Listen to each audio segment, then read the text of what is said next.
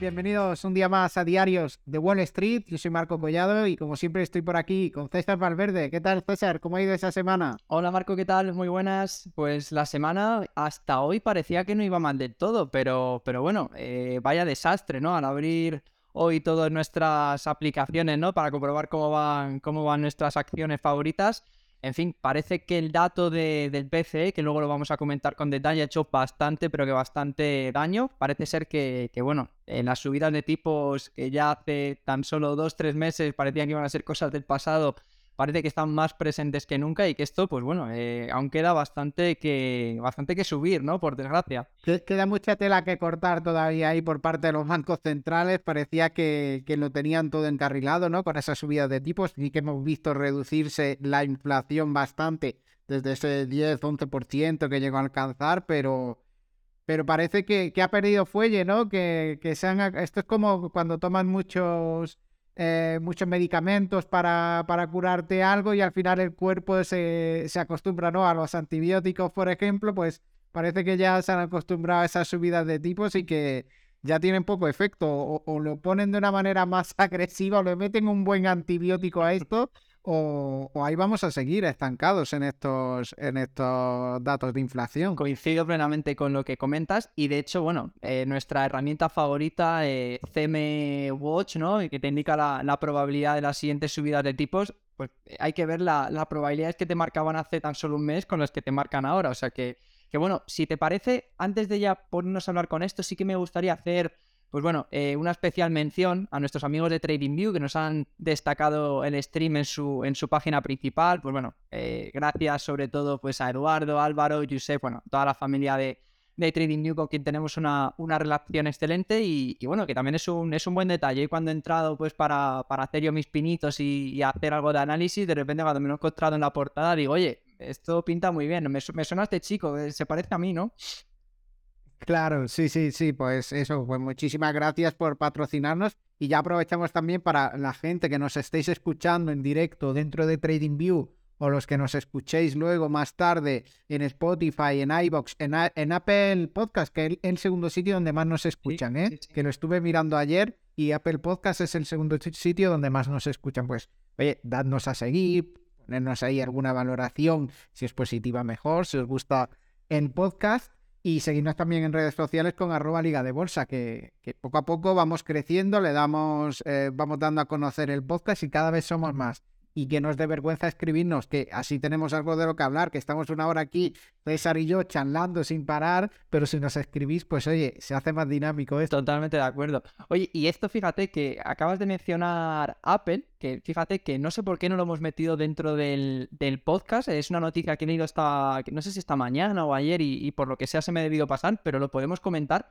No sé si has visto que ahora mismo están en proceso de meter una una nueva actualización en el Apple Watch para poder medir el nivel de glucosa en la sangre, lo cual comentaban, por ejemplo, eh, que creo recordar, lo leí esta mañana y el ejemplo hablaba de... me suena de hace tiempo haber visto algo de esto. Pues me parece un pelotazo absoluto. Y de hecho, este dato, voy a ver si lo puedo ver a la primera.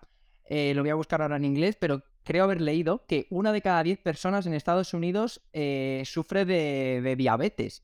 Que, bueno, seguro que si vas a Alabama o algún estado de esos es el 85%, ¿no?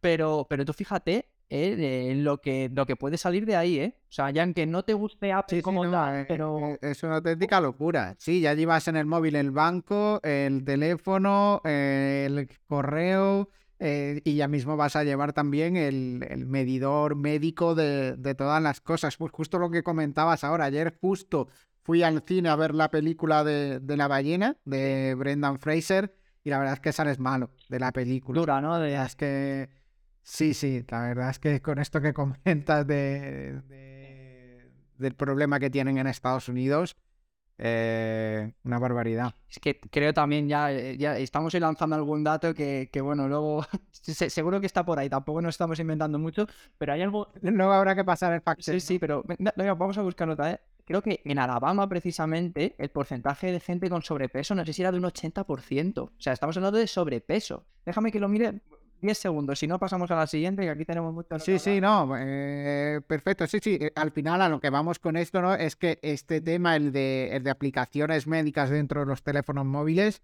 eh, tienen un potencial de crecimiento enorme. Y lo estamos viendo, ¿no? También, aunque, aunque políticos como por ejemplo Ayuso eh, han sido muy criticados por el tema de las videoconsultas médicas, porque obviamente hay cosas que por vídeo no te puede ver eh, un médico, pero muchas muchos hospitales y demás pues ya te atienden en, Estados Unidos sobre todo, mediante esta video, videoasistencia y demás, que el tema de la sanidad y todo eso también es otro tema que se, se trata bastante en la película de, de la ballena, de, al final de cómo una persona eh, intenta evitar el, el ir al médico, ¿no? Por, porque no quiere afrontar los gastos que, que puede tener el ir al médico. No, no, es, es, muy, es muy duro. Y bueno, me retracto, la verdad, estoy leyendo ya en contra además el dato bastante sencillo. Alabama es el sitio más, más sano para vivir, ¿no? En Alabama todo el mundo... Imaginas que, que ahora mismo Alabama es el, el, el, templo del real pudding, todo el mundo ha eliminado todas las... Tanto, que al final los americanos son por donde les da, ¿eh? Me los imagino con antorchas quemando las hamburgueserías. Puede ser, puede ser. Y eh, en, el sur además tienen, tienen experiencia en coger antorchas y quemar cosas, o sea que, que podría... Exacto, exacto. Bueno, mira, Alabama es el tercero que más de todo Estados Unidos y es un 40, bueno, 39,9%. O sea, 4 de cada 10 personas tienen sobrepeso. O sea, yo me imagino que entonces, si 4 de cada 10 tienen sobrepeso, gente que tiene... Eh, o sea, un índice de masa mayor a lo normal, ¿no? Porque ya sobrepeso hablamos de gente muy gorda, pero gente gorda como tal, igual estamos hablando de un 60 o un 70%. Si tienes un 40 que tiene ya obesidad como tal, fíjate, ¿eh?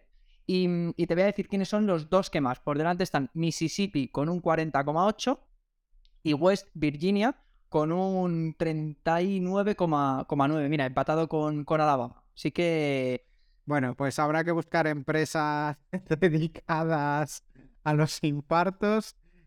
Hay que invertir en impartos en esos estados. De Ahí Beyond Meat no funciona, por ejemplo. Ahí sabemos que no. No, allí Meat.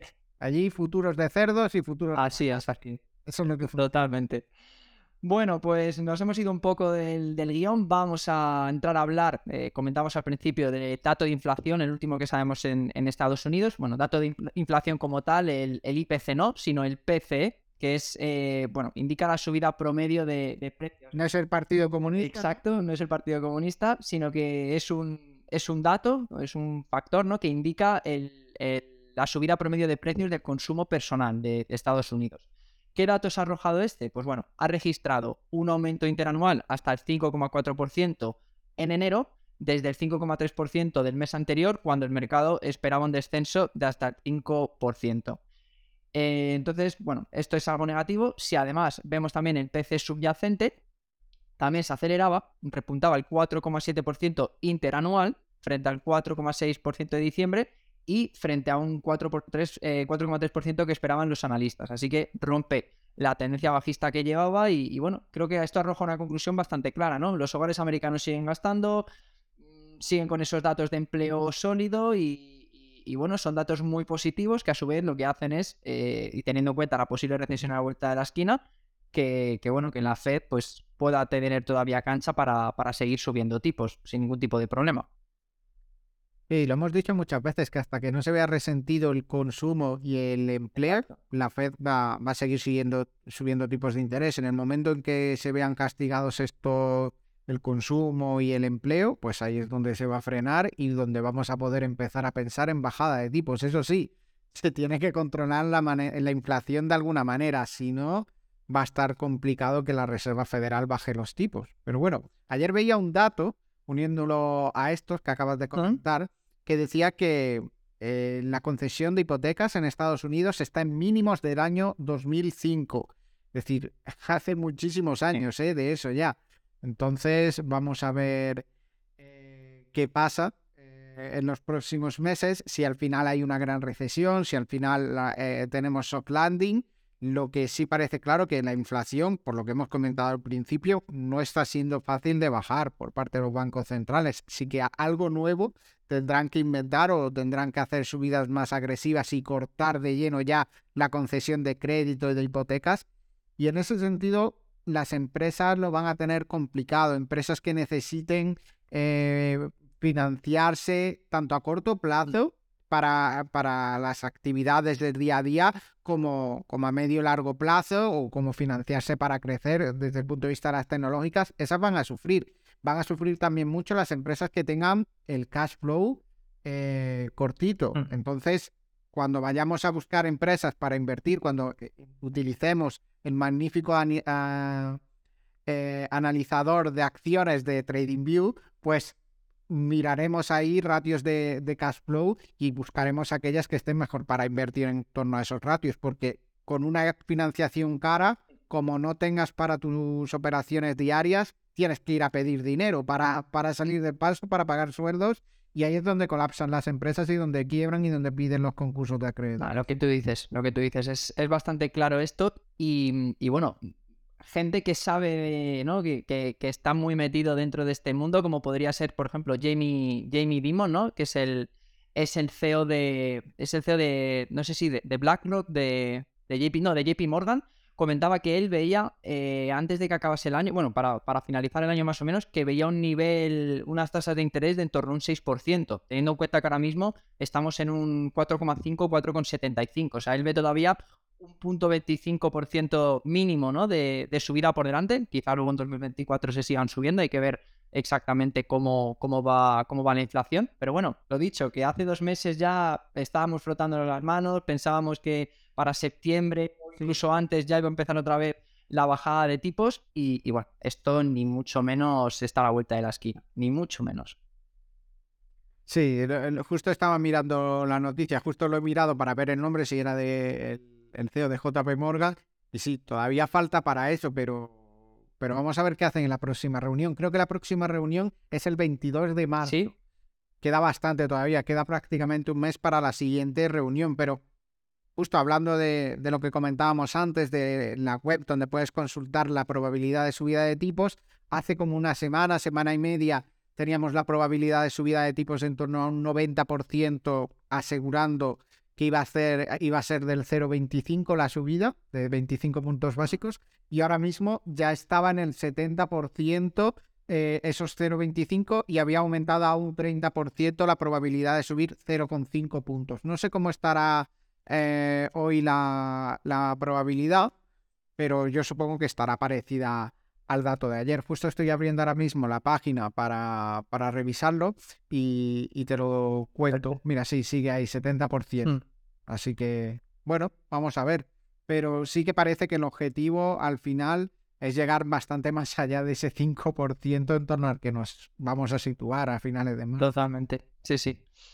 En fin, eh, está siendo un año bastante atípico y, y, bueno, otra noticia también que, que acuérdate Marco, eh, por estas fechas el año pasado, por desgracia, tuvimos que hacer un programa especial, eh, se iniciaba la guerra de Ucrania, ¿no? Que parecía que, que, bueno, todos los analistas comentaban que en dos, tres semanas que esto estaba hecho, que se iban a plantar en Kiev y que, que, bueno, que iba a terminar la guerra. Pues bueno, no sé cuántos programas después y 300 iba a decir 365, creo que han sido 370 días porque la guerra empezó el 20 de, de febrero. Seguimos aquí y el conflicto, por desgracia, parece que, que cada vez está cogiendo más fuerza. Eh, no hay más que ver. Ayer, ¿no? haciendo zapping, veía Iker Jiménez, que es experto en ponerte los, la, piel de gallina y comentaba, ¿no? Se veía. No, no, lo pude ver, la verdad, que yo me acuesto muy pronto, pero eh, típico preprograma, ¿no? Que siempre comenta de qué, de qué va a hablar y se veía ahí en el fondo una imagen donde se veían todos los, pa o sea, los, pa los, países que tienen acceso a las armas nucleares y, pues bueno, cuántas ojivas nucleares tenía cada país. Y se veía ahí India, Pakistán, Reino Unido, China, Corea del Norte. Ya, madre mía, y lo que dicen, vamos a dormir, Marco, que, que total, mejor, mejor. Sí, no, no, solo hay que pensar que si se deciden por tirar bombas nucleares, que, que nos pille de lleno y ya está, ¿sabes? Que, que se acabe todo rápido y nos vayamos a tomar por culo todo rápido, pero, pero que, que, que, no, no, que no suframos por lo menos, ¿no? Que no empiecen a salirnos tres brazos, cosas de esas. La verdad es que espero que no. Y sí, lo que dices, el conflicto sí parece que, que se ha focalizado ya en determinadas zonas y que, por ejemplo, en Kiev, ayer veía una entrevista en la que comentaba una chica de allí, pues que sí que es verdad que la cosa está mucho más tranquila en Kiev que hay menos bombardeos, que, que hay menos problema, que la gente va a trabajar, que la gente prácticamente hace vida normal, entre comillas, dentro de lo que es estar en una guerra y que cuando suenan las alarmas te tienes que meter en, en un búnker.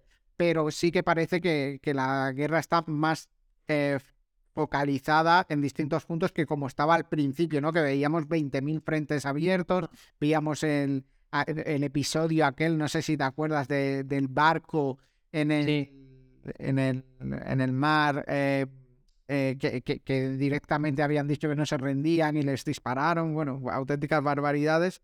Y, y, bueno, con el arsenal que tiene Ucrania ahora mismo y que le van a seguir proporcionando a Estados Unidos, Biden salió esta semana hablando, diciendo que que si alguien duda de que la OTAN va, va a seguir manteniendo este, este apoyo a Ucrania, que, esto va a seguir. Es decir, que Estados Unidos va a seguir gastando. Y para seguir gastando, tiene que recaudar impuestos. Y la inflación va a seguir subiendo porque esos impuestos seguro que van a seguir subiendo también y los precios de los productos. Es que al final está complicado, pero bueno, vamos a, a cautarnos ¿no? hacia lo que a nosotros nos importa, que es sobre todo la bolsa. Pues sí, sí, sí, sí.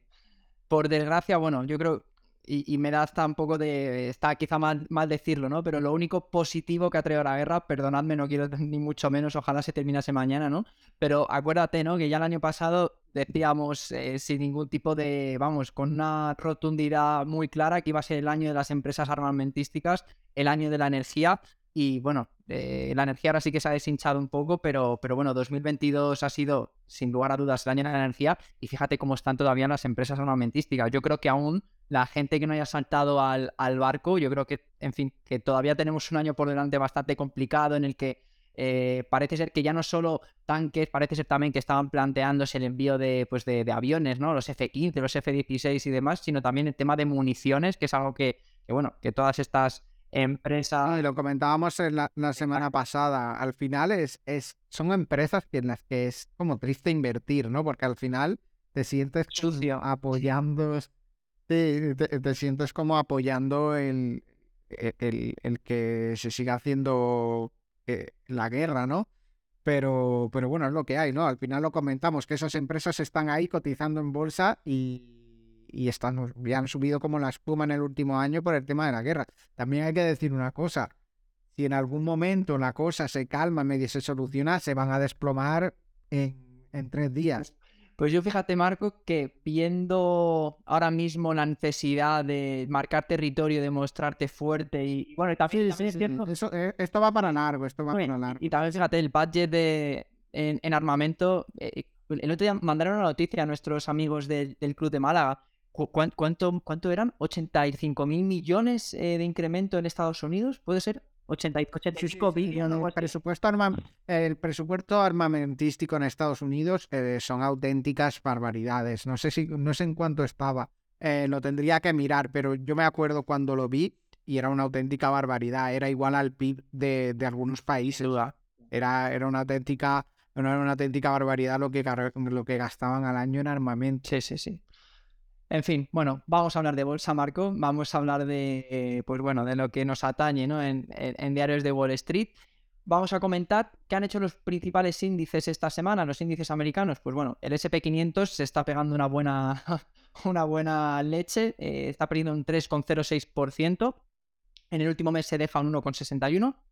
El Nasdaq está perdiendo un 3,5%. En el último mes se aprecia un 0,62% y el Dow Jones eh, pierde esta semana un menos 1,25% y el último mes eh, está perdiendo en torno a un 3%, que bueno, evidentemente este dato de, de, PC es superior, pues ya sabemos lo que indica y cómo las trap, pues eh, absolutamente a todos los, los, sectores, ¿no? De hecho, si analizamos por sectores, vemos por aquí los sectores que, bueno, todos los sectores están en rojo en la última semana, y el que peor lo hace es consumo cíclico con un menos 5,75, eh, servicios de la comunicación menos 5,54 y materiales básicos menos 5,22. Y si miramos en el rendimiento a lo largo de un mes, extraña ver a la tecnología, que es el único positivo, 0,86%. Esto era de cuando parecía que, todo estaba, ¿no? Estaba ya el pescado vendido. Y, y que peor lo hace es materiales básicos menos 7,95, energía menos 5,38 y utilities menos 4,58. Así que ahí tenemos eh, los principales sectores. Pues sí, los sectores que materiales básicos, oye, pues te sorprende que sea uno de los que más haya caído, pero al final esto va también en relación a la visión que hay sobre una recesión, ¿no? Y cómo está también el, el sector inmobiliario, ¿no? Que se ve la cosa bastante negra dentro del sector inmobiliario. Entonces, pues todos estos materiales básicos acaban cayendo su precio por una perspectiva mala. De hecho, creo que la empresa, tengo aquí abierto el SP500 y creo que la empresa que peor lo ha hecho esta semana, o sea, hay, hay muchísimas en roja, evidentemente, pero American Tower Corporation tiene un menos 8,18 y no veo ninguna así a simple vistazo que lo está haciendo peor. Y luego ya vemos alguna otra tipo Equinix también menos 5 con, con 0,6, Chromecastle menos 6,53, o sea que el real estate está siendo, pues bueno, muy, muy, muy perjudicado. Y, pero bueno, tenemos también algún brote verde. Eh, tenemos el brote verde, por ejemplo, de Nvidia, que se aprecia esta semana un 5,15%. Eh, tiene que ver mucho con los resultados empresariales que vamos a comentar a continuación. Luego, Marco, tu empresa, tu, tu empresa que por bandera. Empresa favorita, Sí, sí. También de lo más verde que tenemos, que tenemos por aquí, más 3,17 y vamos a comentar luego también el porqué, que presentan resultados que vuelven a ser una absoluta locura. Mm, y, nada, tenemos también, pues bueno, ¿qué otras empresas te están así también en ese color verde que nos gusta? Pues General Mills o Warner Bros., que bueno, por falta de tiempo, pues no vamos a poder comentar los resultados en detalle, pero han, presentado también resultados trimestrales muy sólidos y, bueno, también están, pues son de las que mejor han rendido en esta, en esta semana. Así que, Marco, si te parece, ¿Quieres empezar con John Deere? Dejamos lo mejor para el final. Sí, lo, comentamos así por encima. Al final, John Deere es una empresa que hemos comentado aquí mil veces en el, en el podcast. Nosotros, como siempre decimos, no hacemos recomendaciones de inversión, pero sí contamos al final lo que nosotros tenemos en cartera y las empresas que, que nos gustan. Y John Deere es una empresa que yo la incorporé a mi cartera en la pandemia y ha entrado, salido algunas veces dentro de, de, estos tres años, bueno, dos años eh, o así, que llevo con ella incorporándola a la cartera. Y, creo que no he cerrado ni una en negativo con revalorizaciones porque es que ha, subido una barbaridad. Y, después de toda esta gran subida, cuando ya parece que eh, la subida puede acabar, te viene y te presenta unos resultados en los que prácticamente, bueno, más que dobla el beneficio neto de 2022 y aumenta el beneficio por acción un 124%. Eh, las ventas aumentan un 34%, las ventas netas, una auténtica barbaridad. Y la perspectiva al final, lo que importa de esto es que el sector eh, agricultura sigue pareciendo un sector que, que, lo va a seguir haciendo bien en el futuro, que no va... Que, que, no va a sufrir, no, al final es un sector defensivo. La agricultura va a seguir siendo necesaria y la población mundial cada vez es mayor y sigue creciendo. Y en países como la India sigue disparada, que no, sé para cuándo o si ya lo ha, ha, superado a China como el país más poblado del mundo, la India. No lo Yo creo que es en el, en el 35, puede ser. El otro día leí que la India había superado en PIB, creo que era a Reino Unido. Esa noticia sí que me, me, llamó la atención, pero creo que, en tema de población, creo que es en el 2000. claro, bueno. Lo miramos ahora mismo. la verdad es que debería tener el PIB, ¿no? Para estar bien de 10 veces este, el Reino Unido su tamaño. Sí, sí. sí, pero, pero bueno, que, al final es un sector que, que, a la fuerza lo va a seguir haciendo bien y lo importante yo creo aquí es estar posicionados en las empresas que sean líderes de este sector y John Deere es claramente el líder del sector y destaca en, dentro del informe, para no meterme mucho, destaca en una eh, en, un factor en concreto que me ha gustado mucho, que es agricultura de precisión, ¿no? Que está basado en todos estos, eh, este software y esta maquinaria que tiene automatizada en la que no hace falta que esté una persona encima de la máquina recolectando o arando el campo o haciendo nada, sino que está todo informatizado, automatizado y, es una auténtica maravilla. Y, y en esto, pues al final tienes unas barreras de entrada muy grandes porque tienes un software ya establecido, si tienes una maquinaria de esta marca ya las tienes que tener todas porque, porque si no, no te, no te encaja en tu, en tu automatización que tienes de esos campos de cultivo. Y la verdad que, que para mí es una empresa que, que, es una auténtica barbaridad, es un monstruo que creo que no va a parar de crecer en los próximos años. Además, es, bueno, quizá la palabra no sea oligopolio, pero es cierto que por ejemplo, si pensamos en una industria automovilística, hay 800.000 millones de marcas. Yo sí pienso en agricultura, cierto es que tampoco es el sector que más toque, pero se me ocurre en eh, Packard, se me ocurre, se me ocurre Caterpillar y se me ocurre John Deere. No se me ocurre tampoco Sí, sí. ninguna más. No, no, no hay, no hay mucho más y yo en cartera las tengo las tres. tengo mi, mi, mi ETF ahí de maquinaria, que sí que es verdad que Caterpillar en los últimos días ha estado más flojita, Packard lo está haciendo bastante bien, de hecho por números, por valoración, Packard era la mejor de las tres, por eso la incorporé a, a cartera, pero, pero John Deere sigue, básicamente corrige un poquito cuando el mercado cae, pero cuando el mercado está alcista se dispara. Sí, sí. Ya sabéis, no compréis un Audi, no compréis un Mercedes, no compréis un BMW, comprad un tractor John Deere, que es lo que, Un tractor que verde. renta. Sí, sí, totalmente. Por cierto, Marco, en abril de 2023 es cuando se estima que la India superará a China como país más poblado del mundo. O sea, que estamos a la... a la Es- vuelta de la sabía yo que está, estamos a la vuelta de la esquina, sí, Sí, sí. yo pensaba que era 2030 o 2000. Bueno, igual me he confundido. La noticia también, 2030 es lo de los coches de combustión o 2035. Igual he mezclado ahí las típicas fechas, ¿no? Que últimamente se están, se están mencionando mucho.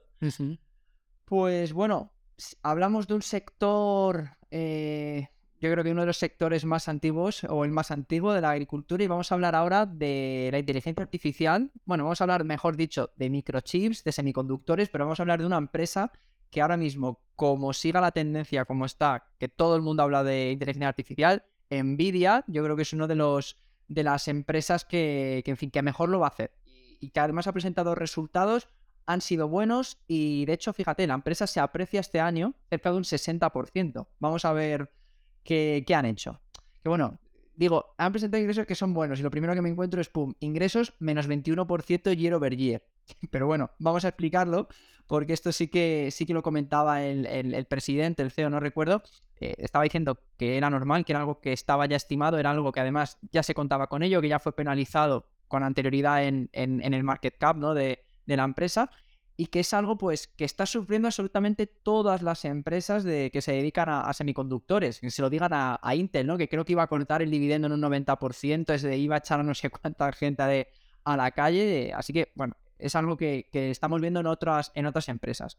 Eh, pero claro, ¿qué tiene Nvidia que no tiene el resto? Y esto es cuando vamos a empezar a hablar ahora de la rama de negocio y lo vamos a ordenar por ingresos. ¿Cuál es lo primero? ¿Quién es lo que más dinero le da? Los centros de datos. Esto aquí, Nvidia se marca un más 11% year over year. Y esto es la parte más clave para la inteligencia artificial y donde Nvidia además controla cerca de un 80% de la cuota de mercado. Así que creo que poco, poco más hay que hablar y como esta tendencia siga, que tiene toda la pinta que va a seguir, Nvidia se va a meter dinero en el bolsillo como, como vamos, como si fuese, como si fuese en Lioni.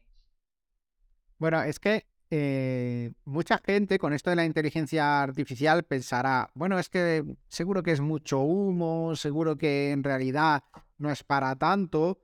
No sé, yo, yo cada cosa nueva que sale lo flipo un poco más y le veo la posibilidad de negocio un poco más en, en- cosas infinitas. Ayer estuve probando una inteligencia artificial eh, que se llama, de eh, la gente que la hace, se llama Eleven Labs, creo que era, em, que es una inteligencia artificial de voz.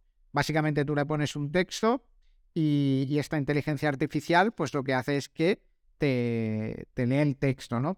Hasta aquí, realmente, una inteligencia artificial no es, porque eso ya te lo hacía el traductor de Google hace años, Sí. ¿no? Tú le ponías un texto y te lo, y te lo comentaba.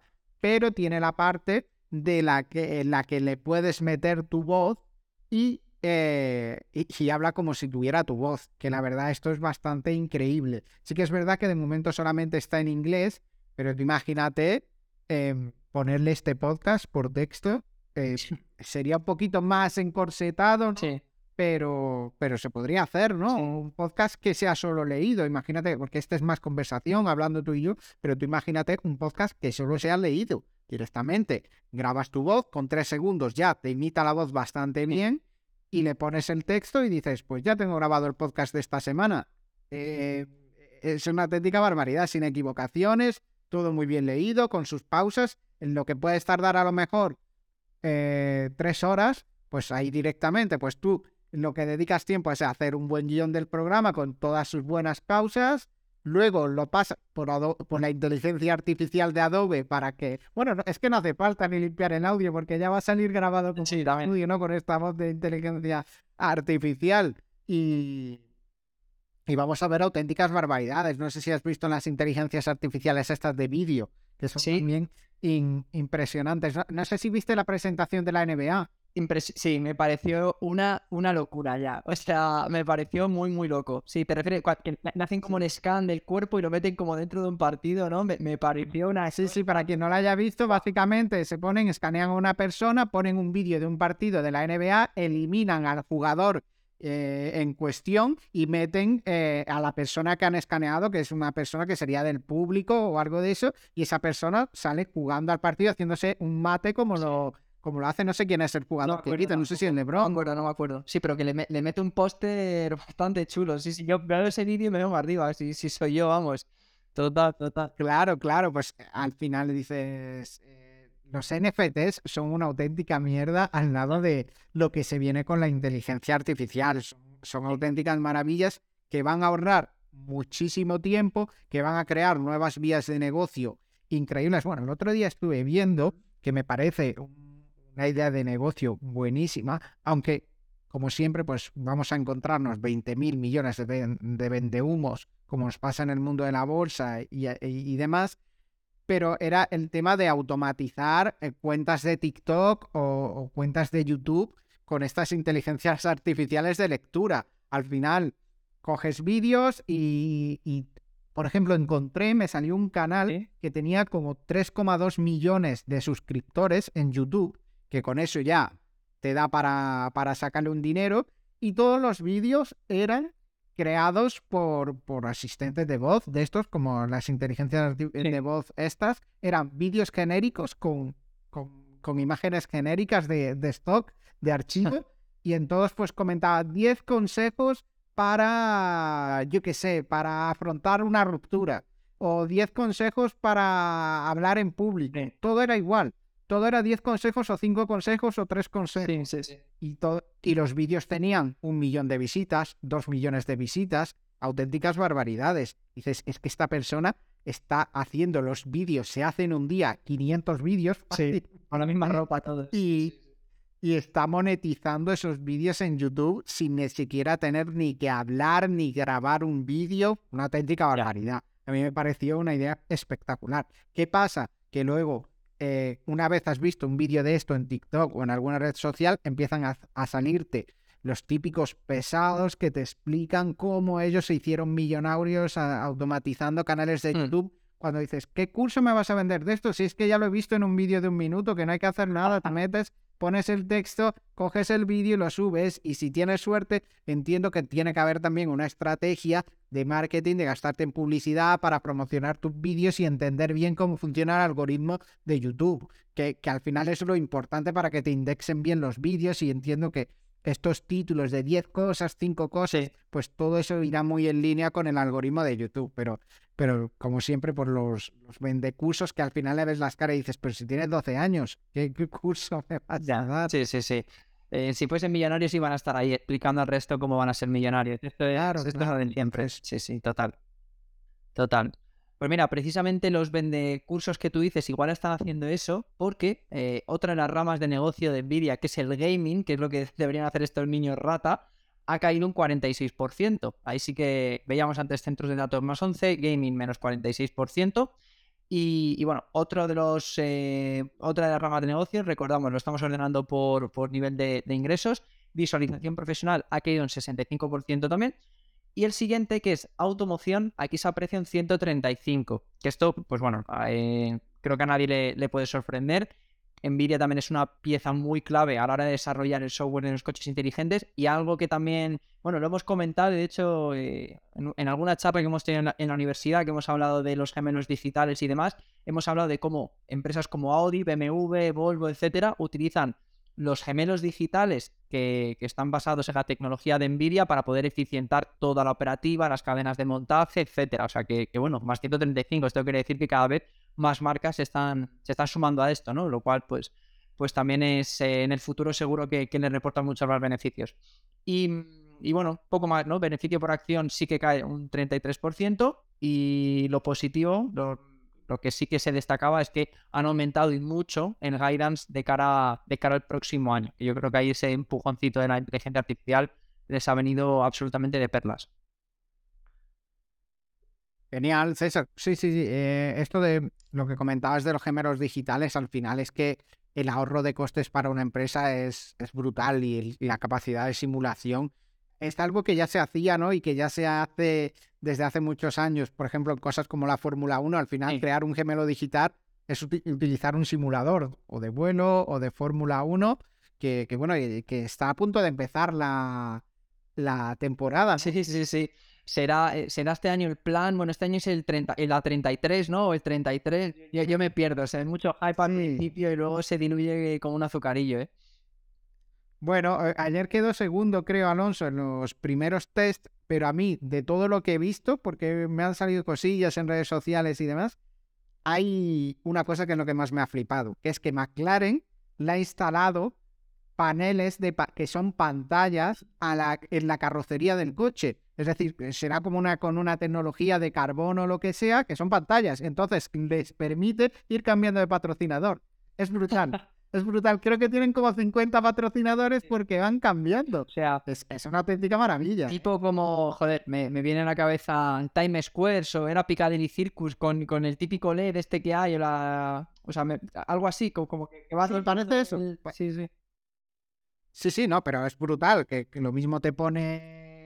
Bueno, ya no, ya no tenemos esas publicidades, ¿no? Cuando pienso en la Fórmula 1, imagínate lo potente que es la publicidad, que se me viene el alerón de Malboro, de... Hay guapo ahí. Eh, sí, sí, sí. Se me viene esa publicidad Lucky Strike, ¿no? Esas míticas publicidades de tabaco que, que ya no se ven en la Fórmula 1, pero me parece una innovación brutal para, para el negocio. Igual que tenemos todo el tema de en realidad aumentada dentro de las vallas publicitarias del fútbol, que directamente, aunque no haya valla publicitaria, te meten ahí una valla publicitaria en la que además dependiendo del país en el que te estén eh, emitiendo la señal, pues tienes una publicidad u otra, que creo que es un avance necesario, ¿no? Dices, ya que tienes un escaparate a un partido que venga a lo mejor 100 millones de personas, un Barça Madrid, coño, no me metas publicidad en China o en España, ¿sabes? Como que no, me interesa, pues no la voy a entender, ni teme publicidad que entiendan. Además es la única forma de hacer ver como que el campo del Getafe está lleno, o sea, que, todo el mundo sale ganando con, con esta publicidad. Exacto. Sí, y bueno, es un sector que, sacando este tema, el sector de las empresas de publicidad y demás, eh, que lo hizo muy bien en 2020, que ahora está de capa caída, pero que en algún momento volverá. Así que, bueno, todas estas innovaciones van sumando y saber qué empresas están detrás de estos desarrollos, pues es interesante para, para ver eh, oportunidades. Sí, ¿no? Y, además, fíjate, en publicidad digital, por ejemplo, Amazon es una de las que más está creciendo, que bueno, creo que es algo evidente, ¿no? Si quieres aparecer en el mayor marketplace del mundo, pues, pues paga, ¿no? Pero, pero no es la única. Veíamos, eh, recuerdo alguna, ¿no? Como de Trade Desk eh, hace poco también, por ejemplo, HubSpot, etcétera. Lo que pasa es que, bueno, evidentemente Meta o, Google, ¿no? Que son las, las reinas, ¿no? De, la publicidad.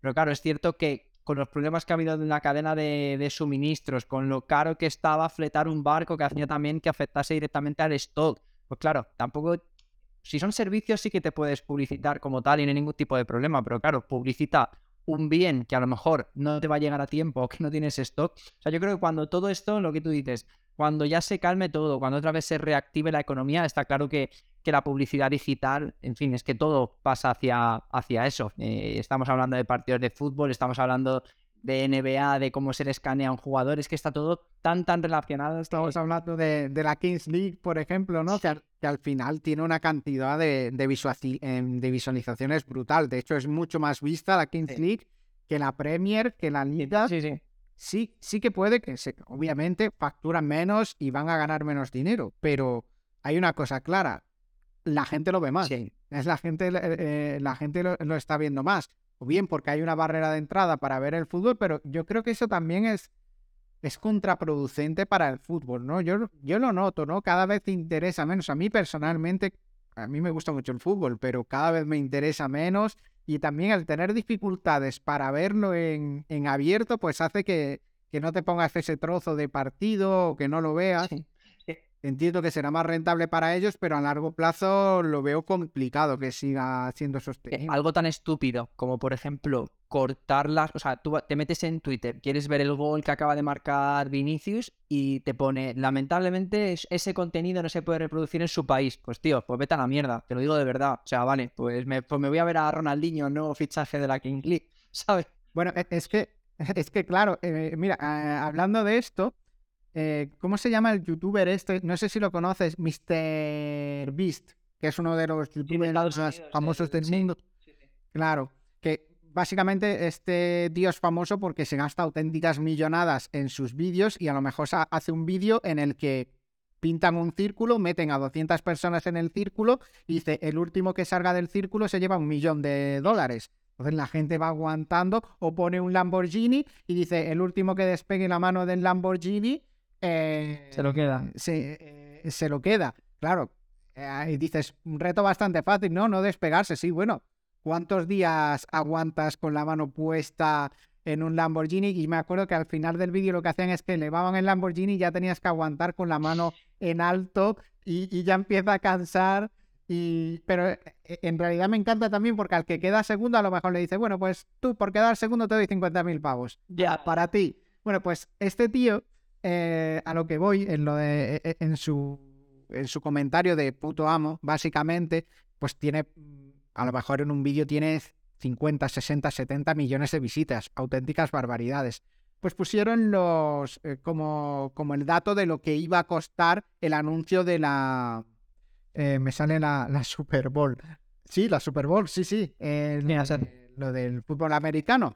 Y costaba una auténtica millonada. No sé cuántos millones de dólares costaban los 30 segundos del, de, spot del anuncio. Y él les comentaba debajo si queréis 10 veces la exposición de la Super Bowl y que os cueste 10 veces menos, hablamos. Básicamente. Y es que es así. Y es que incluso eh, igual le prestas hasta más atención al, anuncio que te meta o que un evento suyo entero esté patrocinado por una marca. Imagínate, pues esto del Lamborghini, que sea otro coche, pues, pues un Ferrari o cualquier otra marca de coches. Obviamente creo que Ferrari no haría e, esta publicidad nunca, pero, pero cualquier otra marca, Mercedes o, algo de eso. No, no, y, quizá no lo hace por ahora, por ahora, que vamos a darle cuatro o cinco años hasta que, pues bueno, que esto ni mucho menos... yo creo que las marcas todavía, no muchas no se han dado cuenta que donde hay que poner la pasta fuerte, es decir, no tiene sentido que en una cosa que ven 50 millones de personas te gastes, por ejemplo, 50 millones y que en una cosa que ven 200 millones de personas te gastes eh, 10 mil dólares. Eso, eso es lo que no tiene sentido. Ese mercado va a acabar dando la vuelta y va a ir la pasta a ese, a ese mercado totalmente. Totalmente, sí, sí, coincido, coincido. O sea, no, no, puedo estar más, más de acuerdo, la verdad. Y también, eh, por otro lado, Amazon con, con Twitch está girando cada vez más a un modelo en el que no los streamers no ganen tanto de las suscripciones y demás, sino que tengan que buscarse la vida para buscar patrocinadores para sus canales y, que al final tengan que ganar de, por esta vía. Porque el tema de las suscripciones sí que es verdad que todos lo comentan que cada vez ganan menos por esta vía, pues bien o, bien porque les reducen eh, la cantidad que ingresan o les quitan porcentaje. Era otro, hace poco se hablaba de que le iban a quitar ese trato del 70% para el streamer cuando eran streamers grandes y que se lo iban a dejar en el 50%. Entonces, la publicidad aquí va a tener un papel brutal. No, yo, yo creo que también es cuestión de tiempo que se junten los 5 o 6 mayores streamers pues, del mundo y creen su propia plataforma y pongan ellos sus reglas. Y al fin y al cabo la publicidad eh, pues ¿dónde va a querer estar Toyota? ¿En Twitch donde no están los mejores o en la nueva plataforma donde están los mejores que a su vez han conseguido mover a esa masa de gente? Porque la van a acabar moviendo. O sea, me dirás tú que no la pueden montar en semana. Al final, al final yo, yo lo veo complicado que se creen su propia plataforma, sino que creo que como al final le aprieten demasiado, por ejemplo, en Twitch a todos, creo que no van a tener ningún problema en dar el salto a YouTube, por ejemplo, que YouTube diga, joder, tengo una oportunidad brutal, Twitch los ha jodido a todos y voy a decir, oye, pues eh, nos cambiamos todos a YouTube. Pero es complicado, es complicado porque al final YouTube es muy buena plataforma también, pero la gente prefiere Twitch para ver stream. Entonces es complicado, es complicado. La aplicación, si la aplicación está muy bien hecha y, y tal, eso no lo desarrollas con cuatro. No, no, eso sí, eso sí. Pero bueno, que, que sí, puede, puede, que tengas, puede que tengas razón en ese aspecto, pero, pero bueno, te digo yo que si aquí de España se fuesen los 5 o 6 mayores streams, que al fin y al cabo, fíjate, el tráfico realmente a Twitch, si es que siempre están los mismos, que son los que acaparan el. O sea, el 70% de todo el tráfico lo acaparan 100 personas, o incluso a lo mejor te digo 50. Pues coge 25 de esos y que se vayan a otro lado. Si con que muevan al 20% de eso, de ese 70 Claro, pero yo ahí eh, lo que pienso es eso, que que la alternativa no es tanto que creen ellos una plataforma, sino que llegue otra, como ya creada, como por ejemplo YouTube, y les diga, mira, os doy el 80% de lo que generéis para vosotros y yo me quedo el 20% de lo, del resto y negocio súper rentable, porque a YouTube realmente no le cuesta prácticamente nada el, tenerlos ahí. Eh, es decir, obviamente le cuesta servidores y, todo lo demás, pero, pero claro, pero, pero en, los ingresos potenciales son una barbaridad. Total. En fin, bueno, pues, pues estábamos hablando de negocio cloud, ¿no? Voy a intentar hilar con el siguiente tema, eh, YouTube Cloud. Pues mira, vamos a hablar de Alibaba, ¿no? Que también tiene, tiene esa parte de, de cloud que precisamente va a ser una de las... Bueno, ha presentado resultados, de ahí que vayamos a hablar de, de esta empresa. Y bueno, sigue una tendencia un tanto eh, curiosa, no sé si curiosa, preocupante, ya lo comentábamos con los resultados empresariales de Microsoft hace un par de semanas que veíamos que el negocio cloud se estaba ralentizando bastante. Con Alibaba también se ha dado el caso, pero bueno, creo que han sido unos resultados bastante positivos y, bueno, vamos a comentarlos, de hecho. Eh, de nuevo, por rama de negocio y ordenado por, por, nivel de ingresos, de mayor a menor. Primero, en China Commerce, eh, Taobao, Tmall, todas estas eh, distintas empresas que, se venden en, en China, Eh, ha perdido un, bueno, uno por, menos 1% year over year. O sea, sí que es cierto que el core business...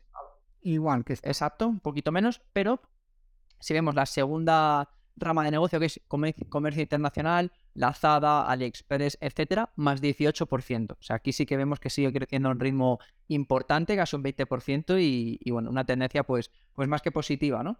Servicios locales, más 6%. Eh, la empresa Caimiao, que es logística que tienen allí, más 27%. Cloud, lo comentábamos al principio, más 3%. Esto sí que, en fin, parece que ha pegado un buen, un buen frenazo, ¿no? Y, no solo ellos, sino también se está viendo en, otros competidores, ¿no? Eh, Amazon, eh, Microsoft, Oracle, etcétera. Parece que, que la cosa se está calmando bastante. Y por último, mira, Digital Media, que hablábamos antes, menos 6%. Así que bueno, de aquí vamos a destacar que sí, malos resultados, entre comillas, en su core business, más o menos se queda igual, pero en el resto de ramas de negocio crece un ritmo bastante, bastante fuerte. Y, bueno, por finalizar también comentar, por ejemplo, beneficio por acción más 76%. Así que bueno, buenos resultados de, de Alibaba. Sí, sí, mejora, mejora bastante considerable de los números con respecto al año anterior y al final creo que en China y tal la cosa está rara todavía. Creo que es complicado todavía invertir en China. Vemos empresas, empresas que hace dos semanas tuvimos subidas brutales en empresas como Alibaba, en Tencent, pegaron unas subidas brutales, pero por ejemplo Tencent, que yo la tengo en cartera, en una semana se ha comido todas esas subidas, ha vuelto a caer. Yo la voy a mantener porque es una de mis acciones favoritas para tenerlas en cartera, pero tenemos que estar expuestos a una volatilidad brutal con todas las empresas chinas. Sí, sí, sí. China, China nunca, nunca te va a dar tranquilidad. Desde luego, si quieres una empresa que tranquilidad, vete a Suiza y, invierte, yo qué sé, Nestlé, pero aquí no, aquí no te van a dar ese, ese tipo de, de sentimiento, ¿no? Pero bueno. Y nada, vamos a ir ya finalizando, nos quedan 10 minutillos, no nos tenemos que pasar de la hora, Marco, así que hablemos eh, de criptomonedas, que bueno, sido una semana, pues sí, ha sido una semana negativa, eh, para las principales criptomonedas por capitalización, pero también hay que tener en cuenta que venimos de, pues bueno, varias semanas con noticias bastante negativas que van desde la posibilidad de que la SEC acabe eh, prohibiendo hacer staking, también estaban hablando de prohibir las stablecoins, multa bastante grande eh, a Kraken, etcétera. Así que bueno, visto lo visto, yo creo que tampoco ha caído tanto como podría parecer ¿no? en, en las últimas semanas. ¿Qué tenemos? Pues bueno, Bitcoin se deja un 5,31%, Ethereum se deja un 6,20%, BNB menos 3,75, Ripple menos 3,92. Bueno, la verdad que la, la mayoría, de hecho del top 10, todas, todas caen, todas caen. Así que... Pero bueno, Mm.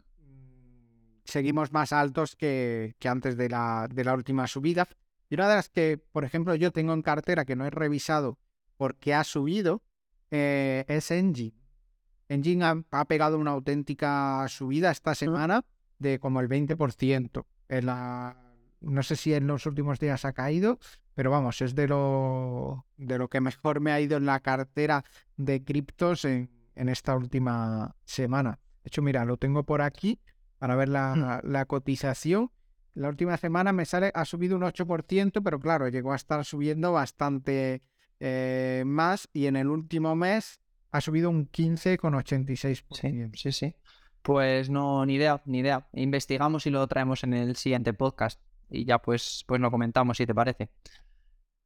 Perfecto. Y bueno, para finalizar, vamos a hablar de, un, de una acción meme, un banco que tiene mucho que ver con, con criptomonedas y es Silvergate, Silvergate Capital, que es un banco californiano que, bueno, que se dedica principalmente a transacciones con criptomonedas y se ha convertido en la acción con más cortos de todo el mercado, alrededor de un 75%.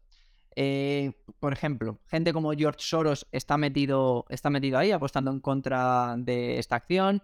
Ha caído un 92% desde máximos, todo hay que decirlo. Pero claro, acuérdate que por estas fechas también, ya no me acuerdo si creo que fue finales de enero y ya no sé si fue en, el 2022 o en el 2021. Pero acuérdate de, de todo lo que pasó con Wall Street Bets, lo que pasó con GameStop, lo que pasó con AMC. Oye, igual van de año a año, quién sabe, ¿no? Sí, bueno, en todo caso fue en el 21, pero yo creía que hab- habría sido en 2020. Lo recordaba más atrás. Puede ser, ¿eh? En el 20. Puede ser. 22 no, así que igual 20 o 21. Te- te- te- tendrás tu razón, seguro. Mm. Sí. Sí, pero si dices que fue por estas fechas, eh, por estas fechas tiene que ser el A 20, ver, ¿cómo podemos poner? Eh, porque fue después de la pandemia, fue, fue después. Bueno, es, es- es- Eh. es difícil de encontrar, no lo vas a encontrar rápido porque te van a salir 20.000 noticias de, GameStop. Bueno, viendo la cotización, viendo cuando Mira, lo tengo. se pegó. Lo tengo porque eh, lo he buscado directamente Wall Street Bets, Wikipedia me dice eh, su papel en la contracción corta de GameStop que causó pérdidas en posiciones cortas de empresas estadounidenses en unos pocos días a principios del 21. Fíjate, pues ya lo tenemos. A principios del 21, eso, finales de enero. Mira, fíjate. El día 4 de enero de 2021, GameStop ya había subido un poquito y estaba cotizando a 4,42. Eso es el día 4 de Mm. enero. Y el día. eh, bueno, y podemos irnos más adelante. El, bueno, sí, venga, a 4 de enero estaba a 4,42. Y el día 1 de febrero, menos de un mes después, no, perdón, el día 25 de enero, 21 días después, estaba a 81 dólares. De 4 a 81. Una auténtica barbaridad lo que fue. Sí. Después se desplomó en como cuestión de un día, colapsó con el- aquello que no se podía eh, vender y demás, y en dos días volvió a caer a 10, y de 10 se volvió a levantar y volvió a llegar a 66. Y desde ahí, desde entonces, ha tenido subidas y bajadas, se ha ido poco a poco cayendo hasta 19. Pues bueno, no tiene pinta de que vaya a pasar lo mismo, pero bueno, si algún, si pasa por lo que sea, podemos decir que aquí lo, aquí lo escucharon primero. si no, nos, nos limpiamos las manos. Somos como los analistas de Wall Street. Si va bien lo he dicho y si no, me olvido y voy a por la siguiente pregunta. Exacto, exacto. Estupendo, pues Marco, no quiero finalizar el programa sin volver a, repetir cuáles son nuestras redes, a ver si, pues bueno, eh, ya sabéis que, nos podéis poner cualquier tipo de cuestión, cualquier pregunta, nosotros somos bastante activos en redes, nos podéis comentar pues si queréis que analicemos alguna empresa, si queréis que, yo que sé, que hablemos de cualquier tema en particular. Si queréis cualquiera de estas cosas, arroba liga o al correo electrónico info arroba ligadebolsa.com. Y, pues bueno, encantados nosotros de, charlar con, vosotros de cualquier tema. Exacto, pues nada, muchas gracias a los que nos habéis escuchado en directo, muchas gracias a los que nos escucháis en diferido, tanto en TradingView, que sé que sois muchos los que nos veis. El último programa creo que solo en TradingView lleva como 300 visitas ya y espero que en este lo superemos. Y los que nos escucháis por Spotify, que somos cada vez más. Eh, mejores no, porque es imposible, ¿no? Por como se dice. Así que nada, nos vemos la semana que viene, ¿no? Exacto, semana que viene eh, más, pero no mejor, ya lo has dicho tú antes. Un abrazo. Exacto.